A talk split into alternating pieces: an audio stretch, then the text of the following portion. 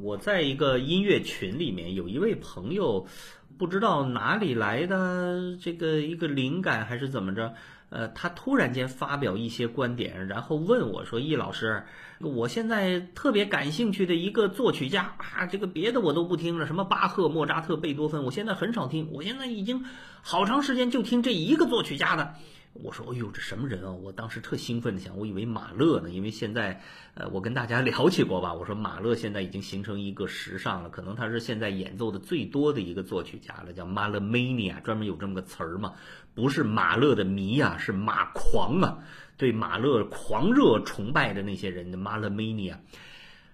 结果这位朋友真的是给我一个一击呀，他说：“我现在特别特别喜欢一个作曲家。”叫 Jean Maria Leclerc，勒克莱尔。哎呦，我当时差点一口水喷出来。我说，这位先生怎么会还是最喜欢的，还是最近只听他的？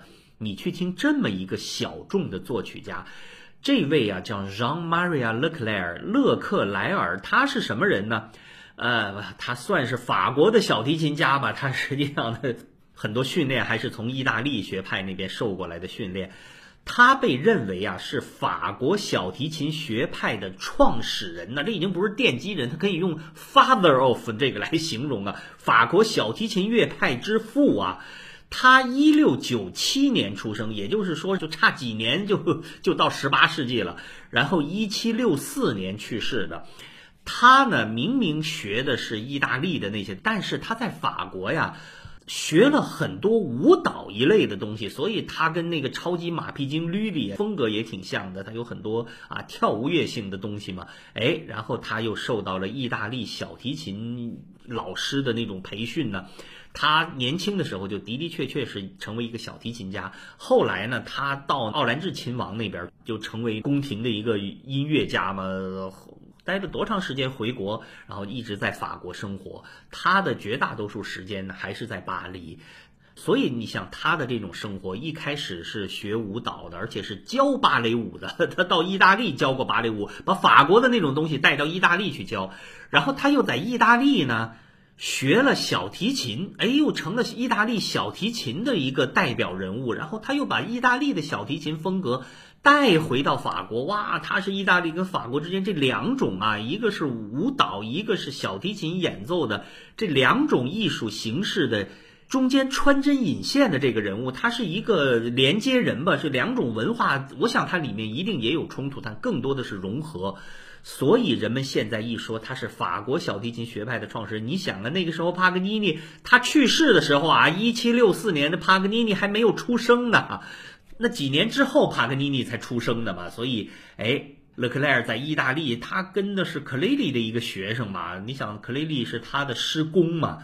哎，学小提琴，然后据说是天分极高。后来又回到巴黎，他自己还写过歌剧，写过芭蕾舞剧，但更多的就是教小提琴。后来他在一个公爵府邸啊做御用的音乐家，一直到死。啊，至于说他的死呢，比较有意思，说他在。巴黎呢，郊区吧，买了一个乡间小屋，据说环境非常优美。然后一七六四年的时候，哟，有一天人们去发现他怎么好久没出现了，去找他，发现他沉尸在小屋里面，他手里面啊抱着一把 Stradivari 的小提琴。一般情况下认为啊，到现在这个人也不是很有名吧，但是有人还很好事者吧，专门研究他。说勒克莱尔应该是被谋杀的，说他跟他前妻的关系是非常恶劣嘛，他前妻雇凶谋杀他。啊，勒克莱尔在世的时候啊，因为他不是很有名气，他在世的时候才出版过十三部作品，那种作品因为是绝大多数以小提琴为主奏乐器，所以都是意大利那种奏鸣曲啊、协奏曲曲式的。这个也能证明啊，他的意大利音乐的传统嘛。呃，他对小提琴的写作风格，还有对小提琴的演奏技术，什么 double stopping 啊那种演奏技术，都有一些贡献的。只不过呢，他毕竟是个法国人嘛，他对法国的那种很矫情啊，假模假式那种很精致的那种东西，就是路易十四传下那种东西啊，哎，他驾轻就熟啊，所以他把意大利的那种小提琴的风格跟法国的这种精致细腻的贵族范儿呢又融在一起了。这就是为什么呀？当时的人们就评价说说，哇，勒克莱尔演奏的小提琴呢，精致的如同天使一般呢。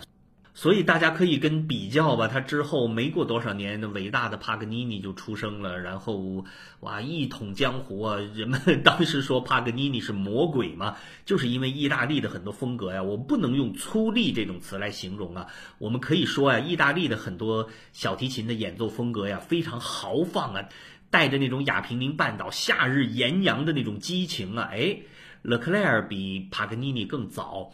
他是意大利风范的小提琴家，但是他又融进了法国音乐的细腻啊，这也就难怪呀。不但人们把他的演奏称为天使啊，他写作的这些作品呢，在我要小提琴音乐史上也占有一点的地位吧。同时呢，还有一件事情就是他的到晚年，你想啊，他一七六四年去世的嘛，呃，或者说被被去世的吧，被谋杀的。他正好啊，从巴洛克时期呢转入到古典时期的风格。你想，他晚年的时候，这个莫扎特都已经在了嘛，所以他的那个风格呀，有一个跨时代的意义。他对后来啊古典音乐的小提琴的音乐有一个指向性的作用。至于说他对法国的芭蕾音乐的贡献呢，我们现在只能从史料上找到说，哎，呃，他对有一些学生的指点呐，还有有一些什么音乐受了他的影响啊，只能这样说了。为什么呢？呃，勒克莱尔写了一些芭蕾舞的音乐，但是现在已经完全失散了，完全找不到了。哎呀。仔细想想啊，另一位对法国芭蕾做出重大贡献的那一位马屁精吕里，为什么他的音乐保存的那么好啊？是不是就是因为他保存在法国的路易的宫廷里面啊？哎呀，有的时候啊，你傍一个大款呢，还是真的挺重要的呀。啊，后面给大家放上吧，这位勒克莱尔的音乐，说实话呀。